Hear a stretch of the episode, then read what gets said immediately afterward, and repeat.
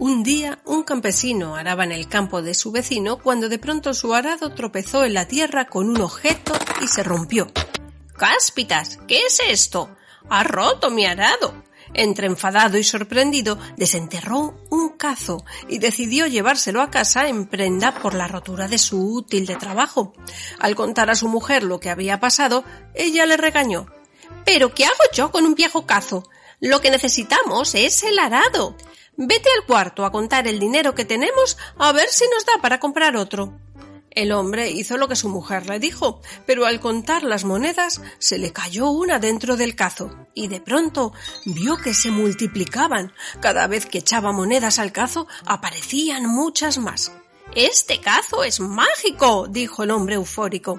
La noticia no tardó en extenderse y su vecino reclamó el cazo delante de un juez. Señoría, el cazo estaba en mi terreno. Este hombre araba en mi campo porque yo se lo pedí. Si el cazo estaba enterrado en mi terreno, me pertenece. El juez, al enterarse de lo que era capaz de conseguir el cazo, quiso guardarlo. Me encargaré yo mismo de custodiar el cazo hasta que tome una decisión. Pero entonces la gente empezó a opinar muy mal del juez.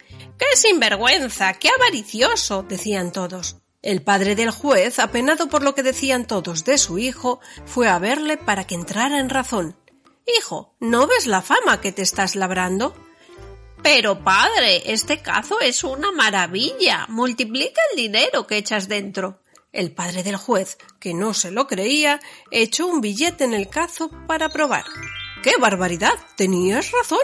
Y entonces comenzó a echar más y más dinero para que se multiplicara, y de tanto inclinarse para recogerlo, se cayó dentro del cazo y se duplicó. ¡Socorro! ¡Ayúdame a salir!